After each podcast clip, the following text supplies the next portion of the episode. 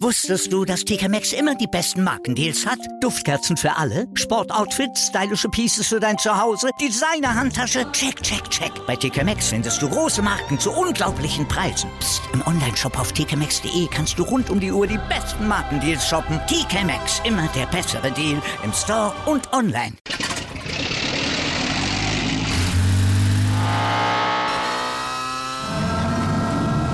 Von 0 auf 100.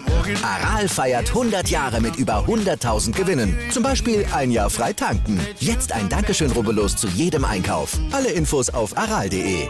Aral, alles super. Anwurf. Der Handball-Talk auf meinsportpodcast.de. Hallo und herzlich willkommen zu einer neuen Ausgabe von Anwurf, eurem Handball-Talk auf meinsportpodcast.de. Mein Name ist Sebastian Mühlenhoff und ja, der erste Hauptrundenspieltag bei der Handball-EM, er ist vorbei, er ist beendet worden mit einer deutschen Mannschaft, die hat Lehrgeld zahlen müssen gegen Spanien. Natürlich, die Voraussetzungen waren aufgrund der zahlreichen Corona-Infektionen nicht einfach. Zumal ja dann noch Christoph Steiner dann kurz vor Beginn noch dazugestoßen ist, der ja wohl falsch positiv getestet worden ist. Dennoch äh, wollen wir drüber reden. Das mache ich natürlich wie gewohnt nicht allein, sondern meinen geschätzten Kollegen an meiner Seite, den Tim Detten. Hallo Tim. Hallo Sebastian. Ja, Tim, lass uns mit dem deutschen Team anfangen, mit der deutschen Mannschaft. Ähm, ihr habt es schon gesagt, Deutschland hat das Spiel verloren mit 23 zu 29 in einem Spiel, was in den ersten 30 Minuten fand ich durchaus ausgeglichen war, mit sicherlich die beste Leistung, das war ungefähr auf Augenhöhe. Ja, und dann nach der Pause oder auch schon, ja, schon zu Ende der ersten Halbzeit hin, hat dann die Offensive komplett ihren Rhythmus verloren und dann ist dieses Spiel der außer Hand geglitten im Endeffekt. Ja, man hat ähm, in der ersten Halbzeit, finde ich, den Schwung aus dem Polenspiel gut mitnehmen können. Die Abwehr war, finde ich, sehr aggressiv. Die Mentalität war generell wirklich sehr, sehr gut. Und auch im Angriffsspiel war das in den ersten 25 Minuten, wie du schon, wie schon richtig gesagt hast, wirklich keine schlechte Leistung. Ähm, das Einzige, was da schon aufgefallen ist, ähm, war, dass man kurz vor der Pause fünf Turnover hatte. Ähm, zu, ja, auf der anderen Seite einem Spanischen ist das schon mal ein bisschen viel. Deswegen hat man da auch so ein bisschen Glück, dass man da auch nur mit zwei hinten lag. Aber ähm, ja, bis, bis zum Ende, wie gesagt, bis fünf Minuten vor Schluss sah das schon wieder sehr, sehr gut aus. Und ja, die Hoffnung war durchaus da, dass man, wenn man diese Turnover abstellt in der zweiten Halbzeit, das Ganze dann äh, ja auch gut äh, hinbiegen könnte. Aber ja, dann, in den letzten fünf Minuten hat man dann gemerkt, der Positionsangriff, da fehlten, finde ich, schon die Ideen. Klar, die spanische Abwehr hat dann auch gut, gut verteidigt. Aber das war, das sah dann schon wieder so aus, wie man die deutsche Mannschaft, ja vor allem in Spielen gegen Spanien in den letzten Jahren gesehen hat. Aber auch immer mal wieder so ähm, wenig Tempo, wenig Beweglichkeit, wie gesagt, keine Ideen und das hat sich dann leider ähm, auch über die ersten zehn Minuten der zweiten Halbzeit so ein bisschen festgesetzt und konnte erstmal nicht behoben werden. Genau, und dann in dem Moment ist dann das Spiel aus der Hand gelaufen, dann lag man dann mit sechs, sieben Toren zurück. Und da hat man es dann auch in der Folge halt nicht geschafft, auch mal ranzukommen, weil dann auch nicht nur der Angriff Probleme hatte, sondern auch, wie ich finde, auch die Defensive dann ja nicht so diese Aggressivität mehr hat an den Tag lehnen lassen. Das hat dann auch Alfred Gitters in seiner Auszeit gesagt, die, wie ich finde, überraschend spät gekommen ist. Ich, Tim, hast du auch geschrieben gehabt auf Twitter, ähm, die dann irgendwie erst in der 50. Minute kommt, wo ich mich so denke, du hast drei Auszeiten, nimm doch eine, um den Lauf des Spiels ein bisschen zu unterbrechen und dein Team nochmal irgendwie fünf Minuten an der Pause wieder wach zu rütteln, Leute zu sagen, hey, Leute, was ist das, was ihr hier spielt?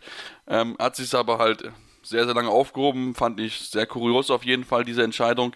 Ähm, aber trotzdem, da lief dann in der zweiten Halbzeit überhaupt nicht zusammen. Auch Yogi Bitte hat sich nur bedingt auszeichnen können. Klar, sieben Paraden ist schon in Ordnung insgesamt, aber auch teilweise echt alleine gelassen worden. Also hat man es den Spanien auch dann zu einfach gemacht.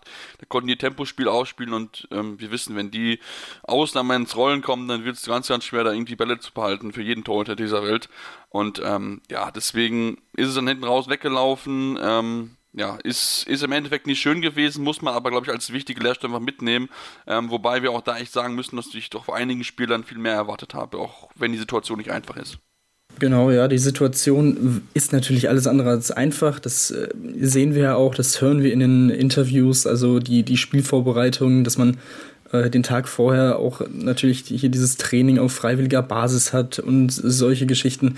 Das ist alles eine wirklich höchsten Respekt davor, dass man dann in der ersten Halbzeit so gut spielt. Aber ich finde ehrlich gesagt, diese Probleme, die man in der zweiten Halbzeit dann auch hatte nach der Pause, wo man über 10 Minuten, über fast 15 Minuten kein eigenes Tor wirft, das hat dann für mich weniger mit der Situation zu tun, sondern eher damit, dass es einfach wirklich schlecht war. Und ähm, ja, eigentlich, ich würde Gislason tatsächlich auch zwei große Vorwürfe in diesem Spiel machen. Zum einen, dass er viel zu lange an Köster und Weber festgehalten hat die in den letzten Spielen gut gespielt haben, vor allem gegen Polen natürlich sehr, sehr stark aufgetrumpft haben. Aber wenn ich merke, dass beide nicht mehr wirklich durchkommen, nicht die Durchschlagskraft auch der ersten 10, 15 Minuten haben, dann probiere ich was Neues. Es kann in dieser Situation oder es konnte in der Situation nicht schlechter werden. Also das Einzige, was hier passiert, ist, dass du trotzdem fünf Minuten weiterhin kein Tor wirfst, aber dann hast du immerhin was probiert. Deswegen habe ich da schon mal nicht ganz verstanden, warum nicht einfach mal ein äh, Stutzke reingeworfen wurde, zum Beispiel, oder ein Fabian wieder auf der Mitte ausprobiert wurde. Und du hast sie auch schon angesprochen, diese Timeout, die erste Timeout in der zweiten Halbzeit in der 53. Minute zu nehmen, wo das Spiel schon 15 Minuten gefühlt entschieden war. Also das, das habe ich aus, aus, aus allen Blickwinkeln nicht verstanden. Und ähm, ja, irgendwie, das war, finde ich, komisch. Warum machst du das nicht zumindest nach, also nach 40 Minuten lag man mit 14 zu 20 hinten, hatte einen 2 zu 6 Lauf in den ersten 10 Minuten der zweiten Halbzeit. Da kann man schon darüber nachdenken, dass es vielleicht ein Ticken zu spät ist und man das vielleicht so in der 36., 37. nimmt. Aber das wäre, finde ich, dann noch einigermaßen vertretbar gewesen, wo man sagt, ja, okay, sechs Tore in 20 Minuten, theoretisch noch im Rahmen, dass man das eventuell noch hinbiegen könnte. Aber also dann das einfach so laufen zu lassen und die Mannschaft sozusagen, ja, eigentlich ins Verderben laufen zu lassen und da gar nichts gegen zu tun, finde ich schon ein bisschen schwierig, auch für einen Trainer, der so lange jetzt im Geschäft ist, verstehe ich nicht so ganz, was da seine Gedanken äh, hinter waren. Ja, da bin ich, bin ich absolut bei dir. Ich habe es auch nicht so richtig, richtig nachvollziehen können. Ähm, warum da erst so spät ist, ist, wie gesagt, du hast drei. Also du kannst immer noch einen in der 50., 55. Minute nehmen. So ist ja jetzt nicht. Das ist ja das Gute, dass man jetzt mittlerweile auch in der zweiten Halbzeit dann zwei nutzen kann oder pro Halbzeit zwei. Ähm, also das ist ja eine Möglichkeit, die ja ein Trainer auch durchaus nutzen sollte, wenn es gerade dann halt auch nicht läuft. Deswegen, ähm, ja gut, der hat sich so entschieden. Im Endeffekt muss man auch ganz klar so sagen. Ähm, und klar, natürlich, die Kritik ist natürlich immer schwierig mit den Umständen und so weiter, gerade auch wenn man nicht trainieren könnte. Ähm, aber trotzdem müssen wir über über Philipp Weber sprechen, der ja, es mal wieder nicht geschafft hat, als Spielmacher ein Spiel zu leiten, also quasi nicht die Aufgabe mal wieder als Regisseur einfach nicht wahrgenommen hat. Zwei von neun, viele Turnover, überhaupt nicht irgendwie mal seine Mitspieler ins Spiel reingebracht. Ähm, Philipp Kost hat natürlich auch kein gutes Spiel, aber bei ihm ist halt noch so ein bisschen Welpenschutz, möchte ich mal ein bisschen sagen, denn wir können von ihm nicht erwarten, dass er in seinem, bei seiner ersten EM das Team alleine auf halb links trägt. Ähm, aber äh, du hast, du hast im Endeffekt auch recht und ähm, ich, ich bin immer noch, also ich frage mich immer noch, warum es nicht vernünftig hinbekommen wird, Paul Drucks in der Offensive vernünftig einzusetzen. Das ist auch was seitdem irgendwie Alvisos und da ist, wo ich es noch nicht so richtig verstanden habe, wie er es noch nicht hinbekommen hat, ihn einzusetzen. Und das ist auch, glaube ich, allgemein das Problem, dass die Qualität, die Paul Drucks hat, und das wissen wir alle, dass sie sich bisher noch nicht in dem Maßen niedergeschlagen hat bei der Nationalmannschaft, wie man es eigentlich erwarten kann. Und das ist etwas, wo, wo ich mich frage, wie sehr liegt es am Spieler, wie liegt es am Trainer, ähm, vielleicht liegt es vielleicht auch an der Idee, die man hat, die man umsetzen möchte. Ähm, natürlich kommt dann hinzu, dass ihm sein Schuh reißt, was ja auch noch die ja, folgte Geschichte gewesen ist, vier Jahre alter Schuh, hat Kretsche bei, beim, beim, beim Talk erzählt, ähm, dass der dann irgendwann mal reist, ist ja auch irgendwie verständlich. Ähm, auch wenn er sich drin so wohl gefühlt hat, jetzt muss er sich einen neuen Lieblingsschuh suchen. Ähm, ja, und gut, klar, die Optionen fehlen dann natürlich auch auf, auf Mittelpositionen insgesamt, aber man hätte auch mal mit, mit zwei halb oder mit zwei Linkshändern spielen können. Du hast mit Fabi Wiede die Möglichkeit, auch wenn man auch da sagen muss, dass Fabi Wiede auch nicht die Bindung zum Spiel hat und auch nicht das gemacht hat, was wir von ihm gewohnt sind. Klar, mal ein Fehlpass aufgrund der, fehl aufgrund der fehlenden Trainingszeit zusammen kann man mal verkraften. Aber insgesamt, dass er auch noch teilweise noch Lücken einfach nicht übersieht, nicht in die 1 gegen 1 Situation vernünftig reinkommt, ähm, das kann ich dann auch nicht so ganz nachvollziehen. Also da war ich von ihm auch als so ein Top-Mann, der er ist und der auch bewiesen hat in den letzten Jahren. Da erwarte ich dann auch, dass er in so einer Phase auch mal Verantwortung übernimmt. Aber das fehlt dem deutschen Team halt dann auch. Er war, finde ich, tatsächlich in ein, zwei Situationen ein bisschen zu mannschaftsdienlich. Und ja, und das auch, ja. Ja, genau, das, also das eine, ja, das passt eigentlich perfekt zusammen. Also mannschaftsdienlich in diesem Sinne, dass er den Nebenmann gesehen hat und zögerlich, dass er die Lücke nicht äh, gesehen oder final attackiert hat. Das hat tatsächlich in ein, zwei Situationen gefehlt und das ist ungewöhnlich für ihn. Er hatte auch wirklich äh, ein überragendes Anspiel an den Kreis ähm, in der ersten Halbzeit. Also das war, das war wirklich stark. Da hat man gesehen, okay, oh, der, diese Übersicht für, für, für einen Halbrechten, das ist wirklich unfassbar, eine unfassbare Qualität, die, wie gesagt, in diesem Spiel leider dann ein bisschen zu selten aufgeblitzt ist. Deswegen, wie gesagt, hätte ich mir schon gewünscht, ihn vielleicht nochmal auf der Mitte zu sehen. Ähm, weil, wie gesagt, äh, auch dieses mit den zwei Linkshändern zu spielen, das verwirrt jede Abwehr. Das ist ungewohnt. Das kann vielleicht diese spanische Abwehr dann auch so ein bisschen vor Probleme stellen. Ja, es wurde nicht probiert. Ähm, bisschen schade, aber gut, zu, zu Drucks ah, ist es irgendwie auch mittlerweile immer sehr ähnlich, was, was die Leistung in der Nationalmannschaft angeht. Jetzt ist natürlich noch die Geschichte mit dem Schuh dabei, auch nicht optimal ähm, ja, irgendwie noch nicht so richtig, richtig angekommen. Ähm, hat im ersten Spiel ja auch eben nur, nur einmal kurz ausgeholfen. Jetzt ähm, in, der, in den 16 Minuten, die er gespielt hat, zwar drei Assists, was schon mal nicht schlecht ist, aber auch kein Wurf genommen, ähm, was glaube ich dann auch in der Situation ja eher schwierig ist und ja, keine Ahnung, weiß ich nicht so recht, war, warum das nicht so ganz funktioniert. Hoffen wir mal, dass er vielleicht heute im Spiel gegen die, gegen die Norweger reinkommt. Aber ja, es ist natürlich alles andere als, als einfach, da ja irgendwie die, die Lösung zu finden für dieses ja, kleine Problem, für das, das er anscheinend irgendwie hat. Oder die Mannschaft hat, ihn reinzubringen.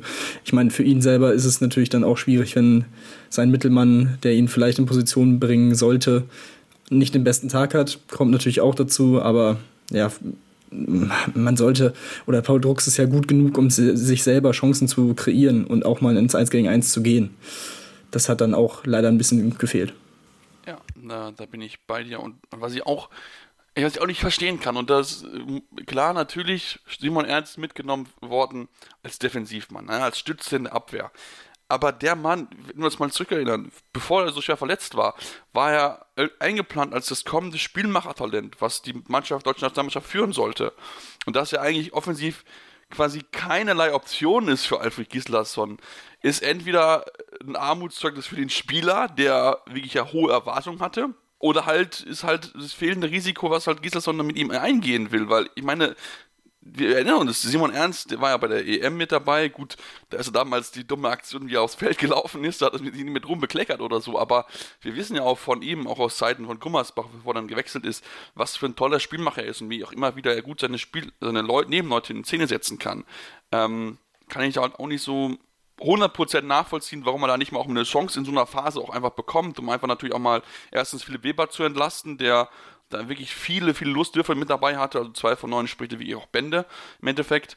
Ähm, und ja, ich wie gesagt, ich kann es nicht nachvollziehen. Natürlich, klar, Lukas äh, ein Stutzke, der dann reinkommt, ein Lukas Stutzke, den, von dem erwarte ich auch nicht viel. Er macht zwei Tore bei vier Versuchen hinten raus, ist schön, ist gut für Selbstvertrauen. David Schmidt hätte man vielleicht auch nochmal ein bisschen mehr bringen können, auch aufgrund einfach, weil äh, Fabi Wiebe dann noch ein bisschen gebraucht hat, um reinzukommen, hätte man vielleicht ein bisschen auch durchwechseln können, zumal der auch Steinhardt, ich habe es ja angekündigt, gesagt, der erst kurz vorher äh, vor zum Spielbeginn gekommen ist, weil sein Corona-Test dann doch falsch positiv gewesen ist. Also bei ihm war es so, dass der deutsche Test, deutsche PCR-Test hat ihn positiv gezeigt und dann drei Tests bei der EF haben ihn jeweils negativ gezeigt. Das heißt, er durfte dann entsprechend aufs Spielfeld und ist dann diese 700 Meter vom Teamhotel in die Halle schnell gelaufen, hat nur mit der Hose an und dann die ganzen Sachen bekommen. Ähm, aber auch bei aller Kritik möchte ich auch mal vielleicht auch mal lobende Worte raussingen. Ich denke, drei Leute, Drei Spieler können wir auf jeden Fall lobend erwähnen. Das ist zum einen Daniel Rebmann, nach seiner Einwechslung 5 Paradenquote von 42 Prozent. Echt gut eingefügt, das muss ich schon lassen. Hat er in den letzten 15 Minuten durchaus noch dafür gesorgt, dass es dann nicht noch deutlicher geworden ist hinten raus. Dann Patrick Zieker, ähm, einer, der einzige Außen irgendwie, der ins Spiel eingewunden wurde. 4 von 4, absolut blitzsauber gespielt, seine Chancen nutzen können. Und ich finde auch Johannes Goller hat es eigentlich auch verdient. Defensiv äh, immer wieder mit dabei gewesen. Zwei, zweimal Bälle ge äh, mit geblockt, immer wieder auch offensiv eine gute Option gewesen mit 4 von 5. Hat sich da auch nicht zu sehr von Gonzalo Perez de Vargas einschüchtern lassen, der eine überragende Partie hatte mit 16 Paradenquote von 41 Prozent.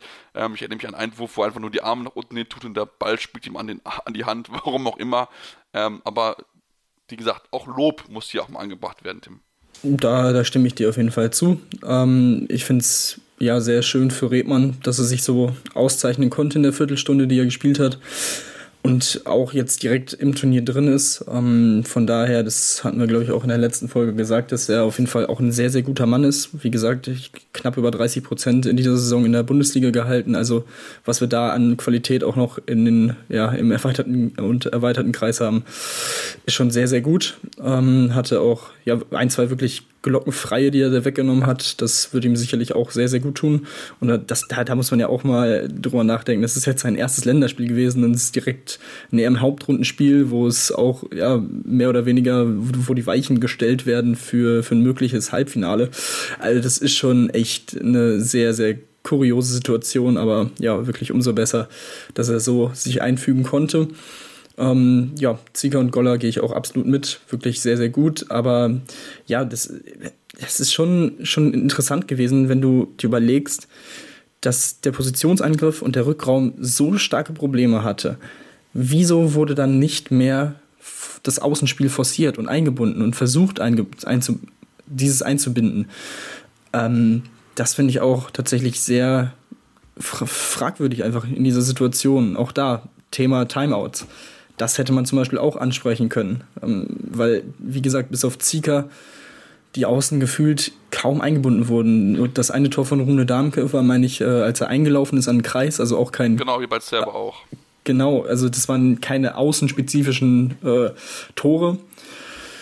Deswegen ach, äh, ganz, ganz komisch irgendwie die, die Situation da. Und ja, Peres de Vargas hatte einige gute Paraden, aber man muss auch sagen, dass man so einen Torwart dann auch gut mal stark machen kann.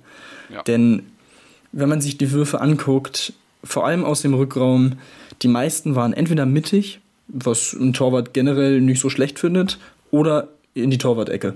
Er wirklich in mehreren Situationen entweder stand er schon in der Ecke oder war auf dem Weg dorthin und man hat es gesehen, als der Ball noch äh, ja, in der Hand des werfenden Spielers war, dass er sich schon dorthin bewegt. Das muss ich dann erkennen und gegen die Laufrichtung werfen.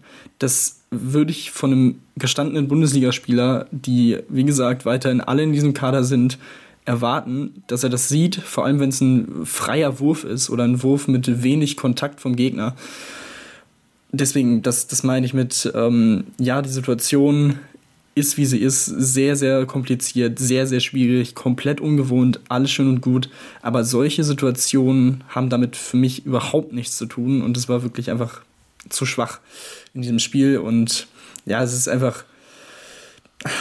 Ich hoffe einfach, dass es äh, ein kompletter Off, ja, ein Off-Day war es ja noch nicht mal, einfach eine wirklich schlechte zweite Halbzeit war aber immerhin hat man sich die gegen Spanien geleistet, wo, wo man in den letzten Jahren ja eh nie irgendwie was Großes holen konnte in wirklich wichtigen Spielen.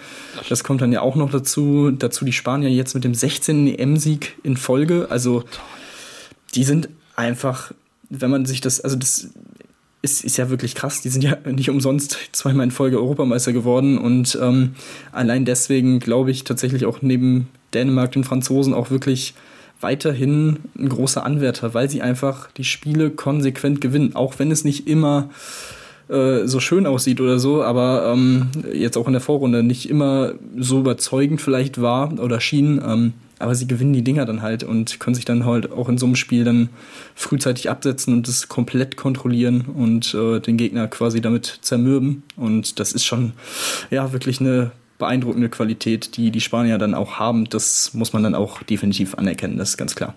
Ja, man kann den Spaniern sogar schon fast zum Einzug ins Halbfinale gratulieren. Ne? Also, wenn wir ganz ehrlich sind, die restlichen Gegner, Polen, Russland, gut, Norwegen ist das Schwierigste natürlich klar, aber jetzt mit dem, mit dem, mit dem Polsen, den sie haben und den anstehenden Gegnern ist es eigentlich ja, quasi unmöglich, dass sie nicht ins Halbfinale einziehen. Klar, man sollte es jetzt trotzdem auf die Leiter Schulter nehmen, ne? das haben, auch, haben die auch die bewiesen insgesamt, aber auch gerade auch bei dem polnischen Team jetzt gestern oder auch bei, bei Russland hat man einfach gemerkt, dass wenn da gewisse Leute nicht ihre Bestleistung abrufen können, dann wird es halt schwierig gegen die guten Nationen dieser Welt und auch gerade in Europa und deswegen, ähm, ja, es ist es ist Spanien. Sie hören einfach nicht auf. Wir wollten sie mit 6-9 kaputt reden.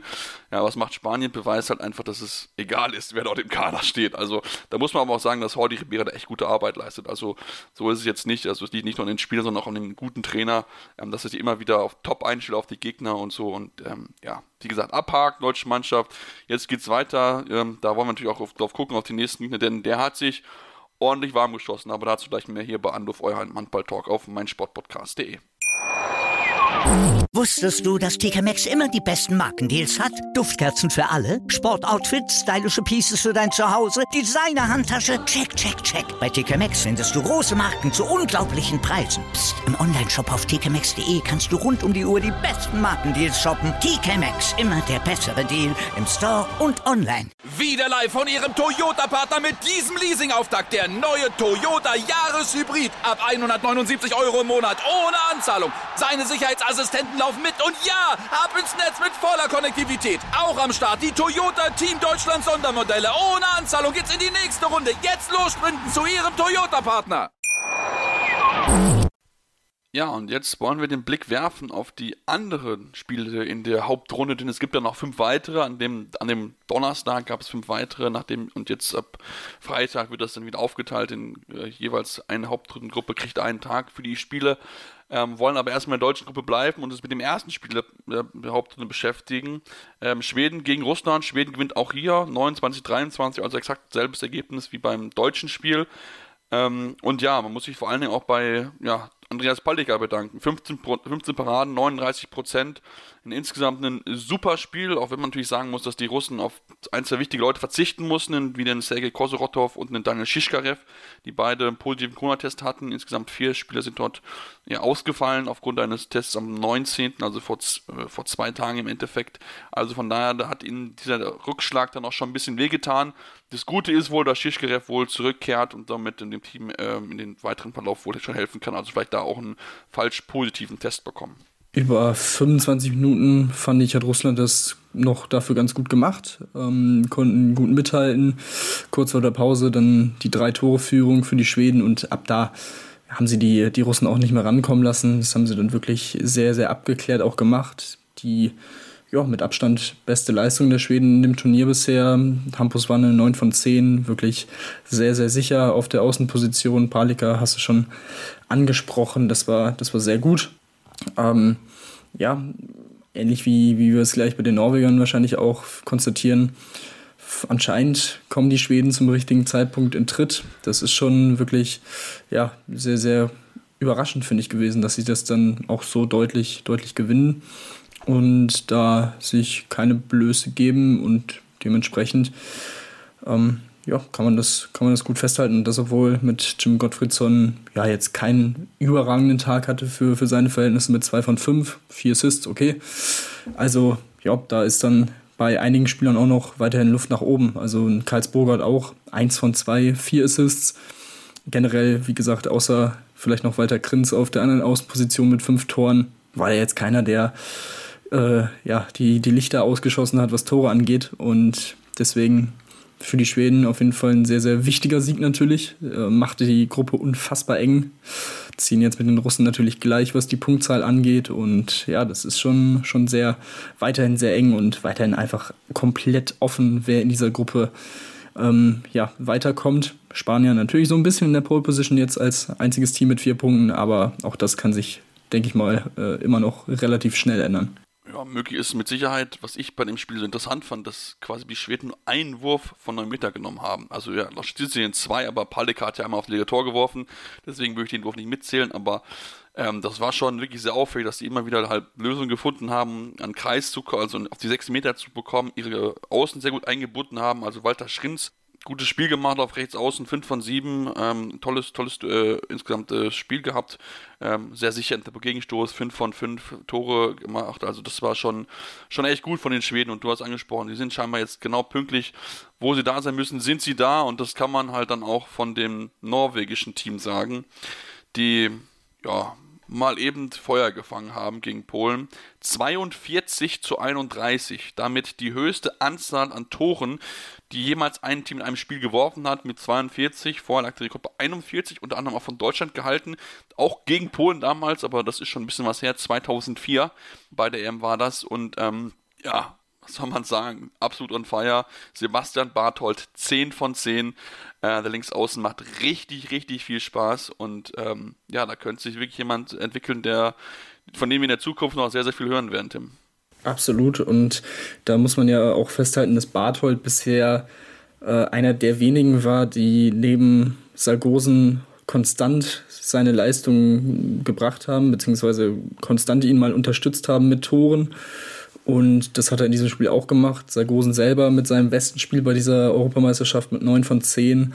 Dazu drei Assists. Das war wirklich auch sehr, sehr gut. Harald Reinkind zwar nur ein von zwei, aber zehn Assists. Äh, also, dass er so ein guter Passgeber sein kann, hätte ich jetzt auch nicht so auf dem Schirm gehabt. Das ist schon eine sehr beeindruckende Zahl, wie ich finde. Und ähm, ja, Christian O'Sullivan, zwei von zwei immerhin mal eine 100%-Quote, auch wenn ich da sagen würde, da ist weiterhin noch viel Luft nach oben, was das äh, Werferische angeht. Aber auch hier fünf Assists, wirklich gut die äh, Nebenleute eingesetzt. Das sollte ihm vielleicht jetzt auch nochmal einen gewissen Boost geben. Und dann kann das schon, ja, also das wird eine sehr schwierige Aufgabe für die deutsche Mannschaft. Das ist vollkommen klar wenn diese norwegische Mannschaft ihr Potenzial auf die Platte bringt, dann sind sie auch weiterhin unfassbar schwer zu schlagen. Ähm, ich bin gespannt, wie es aussieht. Sie hatten natürlich jetzt auch ein bisschen weniger Regenerationszeit als das deutsche Team. Das könnte vielleicht in der Schlussphase vor allem dann ein bisschen ähm, ja, den Deutschen eventuell in Karten spielen. Andererseits war das Spiel gegen Polen auch relativ frühzeitig entschieden, sodass man da auch ein bisschen drauf achten konnte, zumindest die Spielzeit zu verteilen. Ähm, Sargosen auch vermeintlich nur 35 Minuten gespielt. Also von daher, ähm, ja, das wird, wird auf jeden Fall ein sehr, sehr spannendes Spiel, wie ich finde. Und die Norweger, wie gesagt, scheinen auch zum richtigen Zeitpunkt jetzt sich zu finden. Und auch hier, wie gesagt, alles möglich. Ja, auf jeden Fall. Wir wollen nicht unerwähnt lassen, dass auch Arkadisch Morito 10 von 10 getroffen hat bei den Polen. Absolut sicher von der Linie mit 7 von 7. Und dann auch von der Außen entsprechend sehr sicher gewesen. Ähm, ja, insgesamt ist schon mal ganz gut bei den Polen. Das eine oder zurück. Porto Schabrowski zum Beispiel zurückgekommen, der Mann von der SCM, äh, von SC Magdeburg, der auch gerade in die Abwehr ein bisschen stabilisieren soll, aber natürlich auch da wie ich gelernt habe, braucht man auch noch ein bisschen mehr Unterstützung bei Twitter. Aber das ist ein anderes Thema. Ähm, lass uns dann in die erste Hauptrundengruppe reingucken und uns dort mit den ja, Favoriten beschäftigen. Denn die Dänen, die hatten äh, das Spiel gegen Island und haben am Ende mit 28 zu 24 gewinnen können. Dank einer überragenden Wurfquote von 70 Prozent und einem ja, sehr, sehr starken Kevin Müller. Ja, sie haben es vor allem in der zweiten Halbzeit dann gut, gut gemacht, hatten ja, bisher so das Spiel mit der meisten Gegenwehr des Gegners und haben das dann aber trotz alledem wirklich gut runtergespielt und ja, einfach, ja, es ist wirklich faszinierend, weiterhin dieser Mannschaft zuzusehen. Sie machen das wirklich gut. Und an einem Tag, wo Landin eigentlich ja einen seiner wenigen schlechten Tage hat mit zwei von 13 und 15 Prozent, kannst du halt dann Kevin Möller bringen und der holt dir dann über, zwei, äh, über 50 Prozent Quote raus. Das ist schon faszinierend. Ist wirklich richtig, richtig gut. Ähm, ansonsten, ja, Matthias Gitzel 9 von 10. Also auch da wieder überragendes Spiel. Ich glaube, das war jetzt sogar sein erster Fehlwurf im Turnier. Und ja, war es. Also, das ist also wirklich, was ist das für ein geiler Spieler? Also, ja, in einem halben Jahr. Dazu noch 10 Assists. Ja, äh, ja, also es ist unfassbar, was, was der für ein ja, Talent hat und das jetzt schon auf die Platte bringt. Ähm, ja, gefühlt geht es gar nicht mehr besser und er ist halt trotzdem noch so jung spielt dann demnächst, wie gesagt, in Berlin in der Bundesliga und wird sich dadurch wahrscheinlich auch nochmal ein Stück verbessern. Da, also da wird er ja gefühlt pro Spiel über zehn Tore werfen im Schnitt. Also es ist wirklich einfach ganz, ganz stark, was, was der abliefert. Wieder mal bei diesem Turnier. Ähm, müsste jetzt das dritte insgesamt sein. Ich meine, die WM letztes Jahr war ja sein erstes. Also, puh, das ist, also das ist wirklich unfassbar. Und ähm, ja, für die Isländer auch hier eine sehr bittere Situation mit einigen ähm, positiven Fällen, also ohne Aaron Palmason, ohne Bjarkima Elisson, ohne Gisli Christiansson, ähm, Björkvin Palp Gustafsson, der bisher sehr gut gehalten hat, ist auch ausgefallen. Also, dass sie dieses Spiel trotzdem so knapp halten können und am Ende nur mit vier verlieren und sich dann sogar, ja, eigentlich ein bisschen ärgern müssen über sich selbst, dass man so viele Chancen ausgelassen hat und äh, so viel verworfen hat gegen Kevin Möller, spricht auf jeden Fall auch für die Breite im Kader. Und ja, hier natürlich Oma Ingi Magnusson wieder herauszuheben mit acht Toren bei elf Versuchen, ähm, hat die Mannschaft da sehr, sehr gut angeführt. Auch Janus Marathon, der jetzt ja, eigentlich in seinem, sein erstes wirklich, sein erstes Spiel bei dieser EM mit viel Spielzeit gespielt hat. Vier von acht, sicherlich ein bisschen ausbaufähig die Quote, aber mit vier Toren äh, auch einer seiner, einer der besten Torschützen in, in seiner Mannschaft gewesen. Und ähm, ja, schauen wir mal, was, was die Isländer jetzt in den nächsten Spielen noch so reißen können. Ob sie auch noch weiter getroffen werden von Corona-Fällen, ist es ja schon fast zu befürchten, leider. Ähm, aber ich befürchte, durch diese Niederlage wird es jetzt auch ein bisschen, wird es zu schwer für die Isländer, da an Dänemark und Frankreich in der Gruppe vorbeizukommen. Ähm, das kann ich mir ehrlich gesagt nicht so wirklich vorstellen aber vielleicht erreichen sie ja das Spiel um Platz 5 und das wäre auch wirklich, ja, einfach eine sehr, sehr starke Leistung dann. Ja, auf jeden Fall. Das wäre wär echt ein Erfolg, wenn sie das schaffen würden. Ist natürlich nicht ganz einfach, klar, denn auch die anderen Gruppengegner wollen natürlich auch ein bisschen, stehen natürlich auch noch ein bisschen da drauf. Und ähm, dann lass uns zum ja, anderen Top-Team kommen. Frankreich, ich habe schon angekündigt. Äh, gegen Niederlande, das Überraschungsteam bisher bei der EM, ähm, ja, war eine ausgeglichen erste Halbzeit, 15 und 12 stand zur Pause. Am Ende heißt es 34 zu 24 für Frankreich. Ähm, ja, da mussten die Niederländer mal ein bisschen Lehrgeld bezahlen, die es echt gut gemacht haben, aber insgesamt, wie ich fand, ähm, wie gesagt, in der zweiten Halbzeit war es dann einfach zu schwierig, zumal Vincent Gerard mal wieder einen überragenden Tag hatten, 13 Paraden, Quote von 39 Prozent.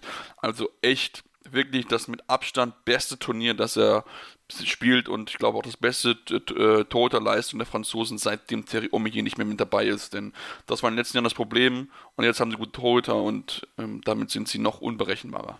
Dem würde ich auf jeden Fall so zustimmen. In diesem Spiel schien es gefühlt schon nach zwölf Minuten entschieden. Da lagen die Franzosen schon mit 9 zu 4 vorne und da hat man schon gesehen, dass ja, die Niederländer an dem Tag eher nicht so eine große Chance haben haben sich dann aber auch dank äh, ein paar Überzahlsituationen gut zurückgekämpft, konnten ausgleichen kurz vor der Pause, sind dann trotzdem noch mit, ja, mit einem Drei-Tore-Rückstand äh, eben in die Kabine gegangen. Das war dann schon, denke ich mal, so der erste Knackpunkt, dass du dich dann wirklich so stark zurückkämpfst und dann trotzdem nochmal diesen Dämpfer vor der Halbzeit zu bekommen.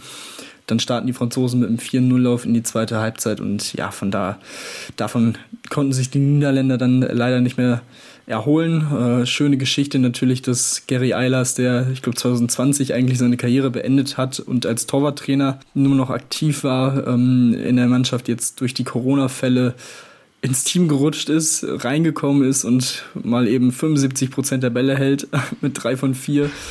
Ähm, das ist schon eine kuriose Geschichte, eine weitere kuriose Geschichte bei dieser Europameisterschaft und ähm, ja, wirklich auch sehr, sehr schön für ihn. Aber ja, wie gesagt, die, die Franzosen haben es wirklich sehr, sehr gut dann gemacht in der zweiten Halbzeit. Das war, das war schon, schon auch wirklich stark. Ähm, Aymeric Min mit 8 von 10, bester Werfer. Ähm, auch hier, ja, sonst Tonar noch am Kreis mit fünf Toren, ähm, kann man da auch ja, sehr, ein sehr breites Spektrum an Torschützen aufbieten, was natürlich auch nicht so schlecht ist. Ähm, und ja, für die Franzosen läuft alles äh, nach Plan, würde ich sagen. Ähm, stehen jetzt mit den Dänen zusammen an der Spitze dieser Gruppe mit vier Punkten. Und das würde mich schon wirklich sehr, sehr wundern, wenn, wenn sich die beiden da die, die ersten beiden Plätze noch nehmen lassen. Ähm, das, das würde mich, also, das kann ich mir im Moment nicht so wirklich vorstellen. Das kann ich mir auch null vorstellen, also bin ich ganz ehrlich. Also, ich sehe nicht, dass da irgendjemand diese, diesen Rückstand aufholt. Ähm, vielleicht im ehesten noch die Isländer, aber selbst das selbst das sehe ich auch nicht, zumal ja die Isländer ja noch gegen Frankreich auch noch spielen müssen, wenn ich mich nicht, mich nicht täusche. Ähm, und äh, ja, also das sollte eigentlich im Normalfall nicht passieren. Also deswegen Schauen wir mal. Das Spiel natürlich dann zwischen den beiden, Dänemark, Frankreich, wird natürlich spannend. Das gibt es aber erst am Mittwoch, das abschließende Spiel in der Gruppe. Also von da muss man ein bisschen gedulden, bis dann klar ist, wie am Ende die Gruppe gewinnen wird. Ähm, ja, und zum Abschluss wollen wir natürlich noch auf den, das letzte Spiel der Gruppe zu sprechen bekommen rein vom, vom Namen her ist natürlich eine Überraschung. Montenegro gewinnt 32 zu 26 gegen Kroatien und feiert damit den ersten Sieg in ihrer ja, noch relativ kurzen Historie als Alleiner, als alleinstehender Staat, ihren, ihren ersten Sieg in der Hauptrunde bei einer EM. Ähm, man muss aber auch nicht, man darf auch nicht vergessen, dass Kroatien auch enorm gebeutelt ist von Corona. Also es gibt viele Fälle mit einem Sege Musa, mit einem Sipic, mit einem Mante Sujic, einem Tomislav Serevic. Das sind ganz, ganz viele Spiele, die dort ausgefallen sind und natürlich auch da, wie beim deutschen Team, die Voraussetzungen nicht gut gewesen sind. Ähm, trotzdem, wie gesagt, haben es versucht, alles Mögliche zu geben, aber Neboja Simic und die beiden Vujovic wieder einfach unstoppable und dann gewinnt Montenegro auch verdient dieses Spiel. Ja, die Art und Weise, wie die Kroaten dieses Spiel schon in der ersten Halbzeit eigentlich verloren haben, fand ich dann schon ein bisschen enttäuschend, ähm, dass da vor allem so ab ja, ab Minute 26, kurz vor der Pause, dass man da dann gar nichts mehr entgegenzusetzen hatte gegen gegen die Montenegriner und eigentlich ähm, ja wirklich Sekunden ähm, gefehlt haben, dass man da mit 16 zu 9 in die Pause geht, ähm, aufgrund des, des leeren Tores und ja, dem Ball, der einen Ticken zu spät äh, ins Tor gerollt ist. Aber auch da, also das war auf der einen Seite natürlich wirklich sehr, sehr gut von Montenegro und du hast es gesagt, vor allem Simic wie der jetzt gegen Slowenien schon das Spiel für, für, Montenegro, für Montenegro gesichert hat, mit seinen Paraden in der Schlussphase, in diesem Spiel wirklich über 60 Minuten eine überragende Leistung gezeigt hat. Das ist schon sehr, sehr, sehr, sehr stark. Und wenn er on fire ist, dann nimmt er die Mannschaft natürlich auch mit. Äh, unfassbar. Also seine, seine Ausstrahlung, seine Mimik ist das schon wirklich spektakulär, würde ich sagen. Und ähm, ja, dementsprechend absolut verdient dieses Spiel gewonnen und, und Branko Vujovic, ähm, auf den können wir uns ja auch freuen. Der wird im Sommer nach Hannover gehen und für drei Jahre von Kielce ausgeliehen dorthin. Also wirklich spannender Spieler. In dem Spiel wieder sieben Tore, du hast gesagt, zusammen mit Milos Bojovic, ähm, bester Torschütze der Partie. Ähm, ja, sehr, sehr gut, was die Montenegriner da gezeigt haben. Und ja, jetzt öffnet sich das ja schon ein bisschen für sie auch in Richtung Platz 3 in der Gruppe. Also man hat jetzt Kroatien geschlagen, ähm, spielt dann noch jetzt als nächstes gegen die Niederlande und danach noch gegen, Is äh, gegen, okay, gegen Frankreich. Ähm, aber zumindest das Spiel gegen die Niederlande, würde ich schon sagen, haben sie jetzt, ähm, also sind sie definitiv nicht der große Underdog. Also das ist, denke ich mal, schon ein Spiel, das auf Augenhöhe geführt werden könnte natürlich mal abwarten, wie, wie die Situation sich entwickelt bei den Niederländern mit den Corona-Fällen, ähm, wie das vielleicht noch vielleicht ja das Spiel irgendwie in eine gewisse Bahn lenkt. Ähm, aber ja, von daher schauen wir mal, wie, sie, wie, sie, wie sich das entwickelt für sie. Und ähm, also da ist dann auch noch ein bisschen was drin für die, für die Montenegriner. Ja, und da können das wirklich dann auch am da, auch am Mittwoch mit dem Spiel gegen Island, ähm, ja, das entscheidende Spiel werden, wenn am Ende Dritte wird. Also von daher, ähm, schauen wir mal, aktuell beide exakt gleich, exakt gleich viele Tore geworfen und kassiert, exakt gleich viele Punkte. Also das ist wirklich, ähm, ja, aktuell ein Duell auf Augenhöhe und dann schauen wir mal, wer dort am Ende dann ein Dritter wird und Spielplatz zumindest einziehen darf. Ähm, ja, damit sind wir jetzt zum Teil Handball WM, EM fertig, wollen aber euch noch einen weiteren Teil geben, denn es gibt einiges auch zu besprechen. Jetzt gerade noch einen Blick auf was im Deutschlandball passiert ist, ähm, sowohl bei den Herren als auch bei den Frauen. Deswegen bleibt dran hier bei Anruf, eurem Handball-Talk auf meinsportpodcast.de. Wieder live von Ihrem Toyota-Partner mit diesem Leasing-Auftakt. Der neue Toyota Jahreshybrid. Ab 179 Euro im Monat. Ohne Anzahlung. Seine Sicherheitsassistenten laufen mit. Und ja, ab ins Netz mit voller Konnektivität. Auch am Start die Toyota Team Deutschland Sondermodelle. Ohne Anzahlung geht's in die nächste Runde. Jetzt los sprinten zu Ihrem Toyota-Partner. Ja, und jetzt wollen wir natürlich noch ein bisschen uns mit anderen News aus der Handballwelt beschäftigen, denn ähm, ja, es gab einiges zu besprechen am Mittwoch, denn äh, ein bisschen am Mittwochmorgen sind die Wellen hochgeschlagen in Mannheim, so kann man glaube ich relativ gut beschreiben, denn man hat die jetzt ja, noch zwei Spieler sichern können, beziehungsweise zwei Leute sichern können, denn es ist ein Spieler, der kommt als Torhüter, sofortige Verstärkung. Joel Billem, der ja sowieso spätestens 2023 gekommen wäre, kann man jetzt schon für den Winter gewinnen, damit die Probleme auf der Torhüterposition ein bisschen entschärfen und man hat sich gleich noch einen Trainer für ein halbes Jahr gesichert, denn Lubomir Vranjes, der nach dem Ausscheiden bei der EM bei den Slowenien entlassen worden ist, kommt und unterstützt das Team mit sofortiger Wirtung. Tim, das sind zwei natürlich spannende Personalien, die dort die Löwen getätigt haben. Ähm, wie ist deine Einschätzung? Ich bin sehr gespannt. Gespannt bin ich auch auf jeden Fall. Das ist, ähm, also Joel Bierlim jetzt schon holen zu können, ist auf jeden Fall ein Riesenplus für die Mannheimer. Das steht, denke ich mal, außer Frage. Ähm, ja, diese, diese verletzten Misere auf der Torwartposition, wir haben sie immer wieder angesprochen, was da in den letzten Jahren passiert ist bei den Löwen, ist schon echt einfach sehr, sehr bitter gewesen. Ich bin ähm, ja, durch, die, durch die Verletzung von Appelgren dann jetzt noch spät.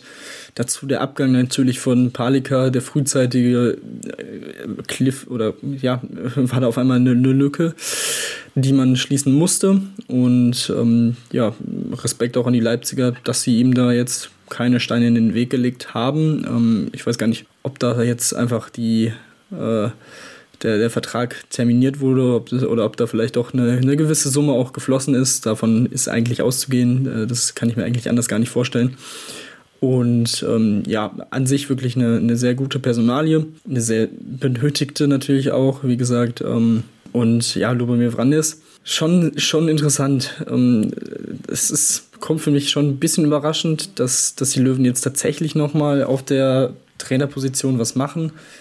Dass es in dieser äh, Saison nicht annähernd so funktioniert, wie man sich das vorgestellt hat.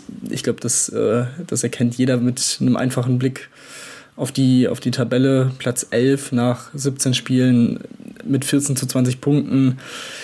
Näher dran an den Abstiegsrängen als an Europa das ist schon weit, weit hinter dem, was man sich da erhofft hat bei den Löwen, auch wenn man schon wusste, dass es vielleicht eine schwierigere Saison werden würde. Aber ja, ich bin, bin gespannt, ähm, wie inwiefern er da seinen Stempel aufdrücken kann in diesem halben Jahr.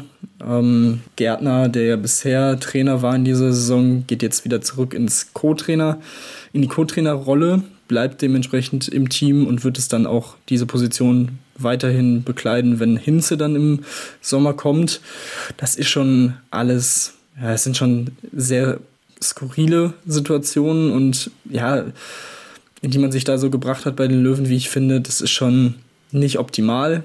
Ich bin weiterhin skeptisch, was die Saison der Löwen angeht, aber äh, die, die Qualität von Vranjes sollte eigentlich gut genug sein, dass man die einigermaßen okay über die Bühne bringt das glaube ich auch. Also natürlich klar, es ist schon natürlich schon ein Risiko, was du natürlich eingehst, ähm, aber natürlich weißt du natürlich mit Lume Wellens, was du bekommst. Ne? Er hat ja auch bei, bei SG Flensburg Handewitt gute Arbeit geleistet, wobei man natürlich auch ein bisschen auch zugeben muss, dass er bei Flensburg weg ist, läuft es nicht mehr so ganz richtig gut für ihn als Trainer. Das muss man auch dann schon so, so ganz offen und ehrlich stimmen. Hat es in, ja, ist sowohl in, äh, in Westfalen gescheitert, als auch bisher als Nationaltrainer hatte auch nicht das Potenzial des Teams jeweils ummünzen können, um dort wirklich erfolgreich zu sein. Ähm, wird ihn vielleicht rückbringen auch ein bisschen ärgern, glaube ich, aber ähm, gut, so ist es halt. Ich meine, die Flensburg ist jetzt nicht unglücklich darüber, mit Mike Machula einen tollen Trainer zu haben. Also von daher ähm, sieht man ja, was damals für ein tolles Duo mit den beiden gewesen ist. Ähm, wobei natürlich dann auch die Frage aufkommt, ob Mike Machula nicht dann wirklich der eher bessere Trainer gewesen ist. Aber gut, das sei mal dahingestellt. Ähm, es ist ähm, auf jeden Fall ein Risiko und wahrscheinlich auch so ein bisschen erwartbar gewesen, nachdem ja Klaus Gärtner der wirklich auch nur als Übergangssaison eingeplant war, auch schon mit seinem Rücktritt angeboten hatte zwischenzeitlich, äh, wo man ihn auch überzeugen könnte, das nicht zu tun. Ähm, trotzdem ist es natürlich so, dass ähm, ja, das ist natürlich eine schwierige Situation ist. Er kommt jetzt rein, muss irgendwie seine Philosophie irgendwie ein bisschen etablieren und dann hast du wieder dann vielleicht Unterschiede zu Gärtner und dann kriegst du wieder im Sommer wieder neue dazu. Also das ist natürlich für die Spieler eine enorm schwierige Herausforderung, zumal du auch keine wirkliche Trainingszeit hast, weil teilweise Spiele sind noch bei der EM und kommen dann zurück und dann geht es quasi schon wieder mit der Bundesliga los. Also das ist ein, das ist ein Risiko, was man eingeht. Äh, man hofft sich natürlich, dass es funktioniert. Ob es funktioniert, ich wage es noch, noch zumindest zu bezweifeln, zumindest in den ersten Wochen, denke ich, dass es da schon noch ähm, Anpassungsprobleme geben wird. Ähm, ob man dann wirklich in Richtung europäische Geschäfte kommt. Ich wage es aufgrund der engen Bundesliga und den knappen Ergebnissen, die es gerade im Mittelfeld gibt und unterhalb der ersten vier, würde ich jetzt mal sagen, ist es schon schwierig. Und da können auch schon diese Punkte können auch wehtun, die man vielleicht zu Anfang verliert.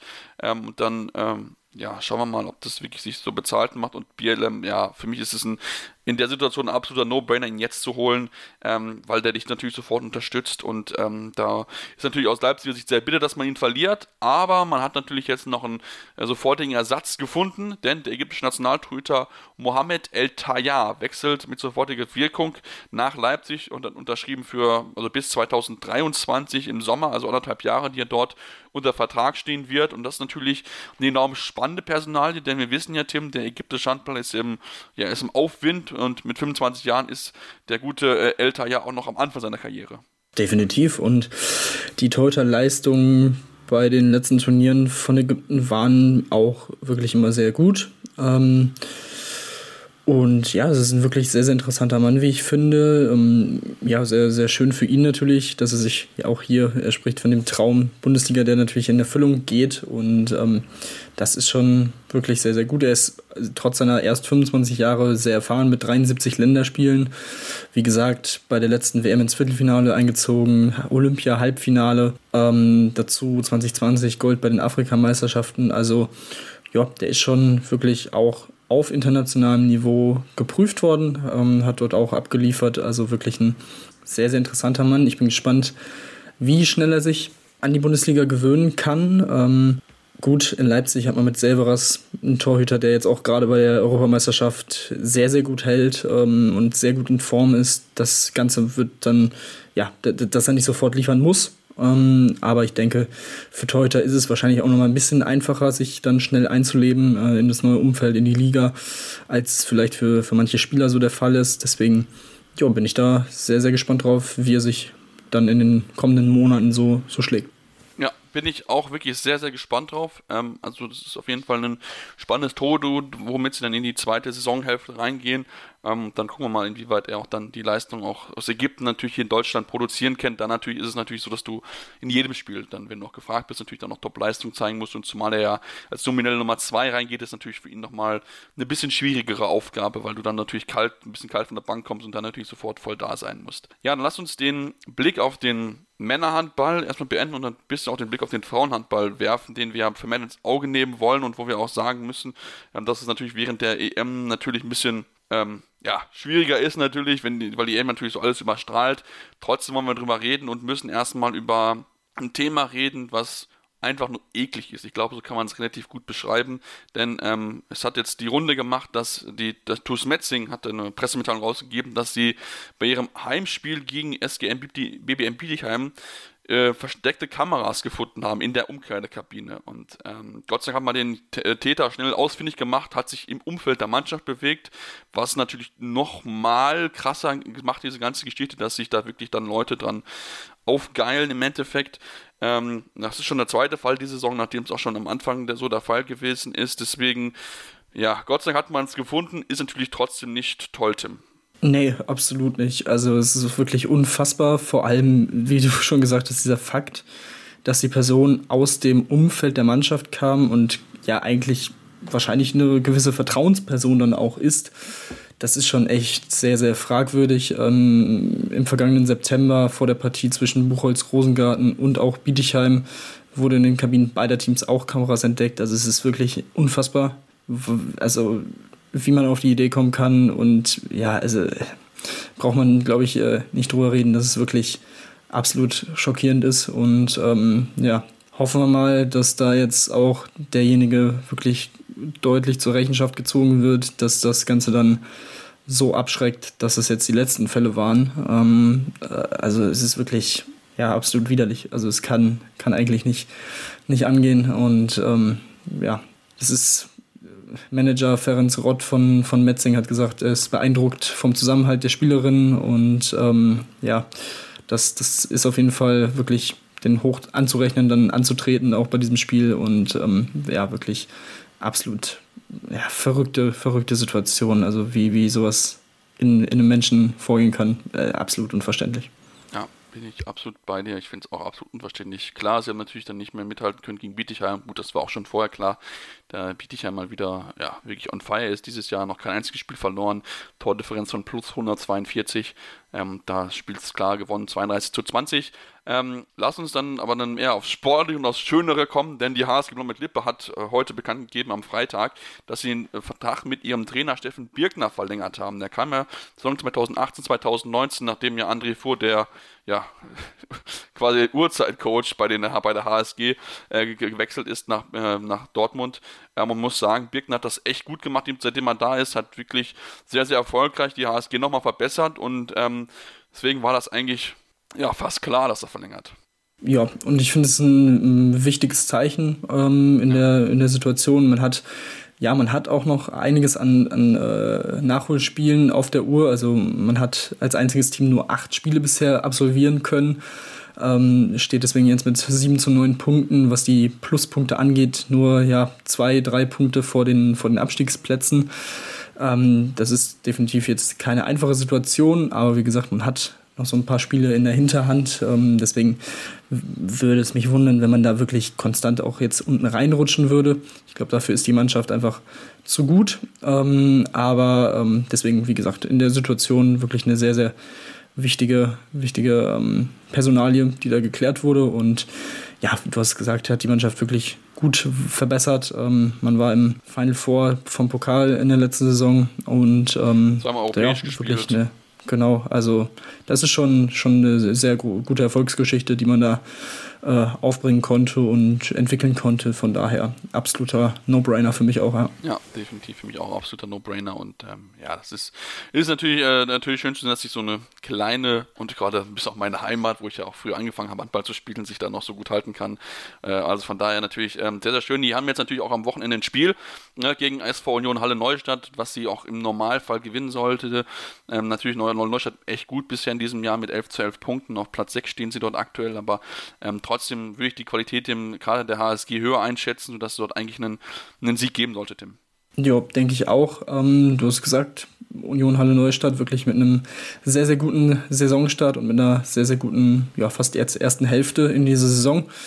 Und ähm, trotzdem, ja, ich, ich glaube auch, dass die, die Qualität bei Blomberg-Lippe da etwas, etwas höher einzuschätzen ist. Ähm, sie sind natürlich, wie gesagt, durch diese Situation so ein bisschen in der Drucksituation, die Spieler dann auch erfolgreich gestalten zu müssen, aber ich glaube, da, da kann man äh, auf Seiten der Lipperländer gut mit, mit umgehen.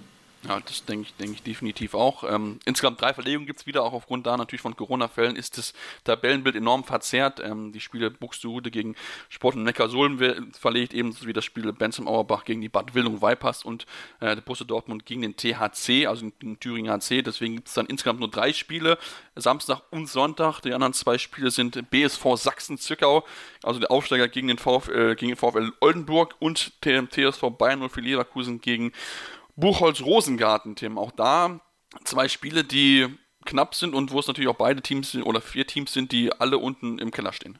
Ja, es ist ja unfassbar eng im Keller. Also das kann schon äh, ein sehr, sehr wichtiger Spieltag werden für, für alle vier Mannschaften. Ähm, zum einen natürlich für, für Sachsen-Zwickau und für Buchholz, da den Anschluss an die beiden ähm, Teams, die vor ihnen liegen, nicht zu verlieren, an Oldenburg und Leverkusen. Ähm, wie gesagt, also Oldenburg 10. mit 7 zu 13 Punkten, dahinter Leverkusen 6 zu 16, dann Sachsen-Zwickau 5 zu 15 Punkte und Buchholz mit 4 zu 20 Punkten. Ähm, ja, sie mit zwölf Spielen auch die meisten aus diesem Quartett schon absolviert, also ein bisschen mehr in der äh, oder vor allem in der, in der Drucksituation. Ähm, und ja, es ist, also es ist wirklich unfassbar eng, wie das dazugeht. Ähm, sehr, sehr wichtige Spiele. Ich denke, es werden auch, ähm, ja, man kann durchaus knappe Spiele erwarten. Und ähm, ja, kann man, wie man äh, natürlich wissen sollte, auch alles live und kostenlos bei Sport Deutschland TV sehen. Also auf jeden Fall ja, bei allen drei Spielen ja, natürlich reingucken. Ja, auf jeden Fall. Natürlich klar, es gibt die Überschneidung ähm, mit mit dem äh, mit den natürlich Spielen bei der EM. Ne? 18 Uhr beginnt Sachsen-Zwickau gegen Oldenburg, 19 Uhr dann Blomberg gegen Halle Neustadt und dann am Sonntag um 16 Uhr das Spiel zwischen Leverkusen und Rosengarten.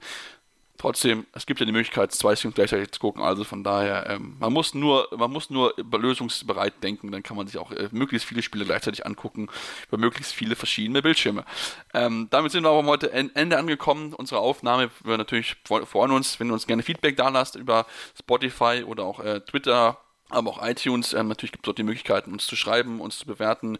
Ja, natürlich konstruktive Kritik, was können wir besser machen, woran können wir arbeiten. Eins haben wir schon bekommen, daran arbeiten wir auch definitiv, das nehmen wir auch sehr, sehr ernst ähm, von dem Kollegen. Da wollen wir gucken, dass wir uns dann noch ein bisschen besser sind, dass eure Podcast-Erfahrung, eure Hörerfahrung noch schöner ist, als sie sowieso schon sein sollte im Endeffekt.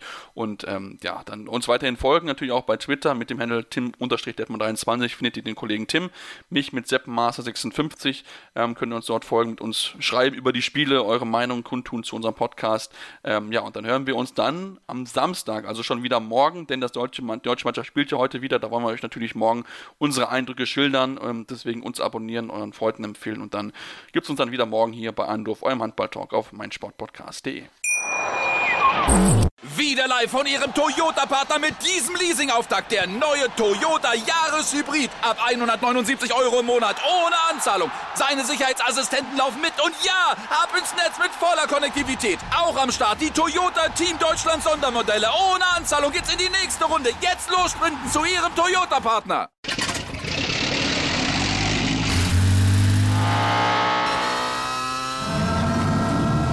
Von 0 auf 100. Aral feiert 100 Jahre mit über 100.000 Gewinnen. Zum Beispiel ein Jahr frei tanken. Jetzt ein Dankeschön, rubbellos zu jedem Einkauf. Alle Infos auf aral.de. Aral, alles super. Anwurf. Der Handball-Talk auf meinsportpodcast.de.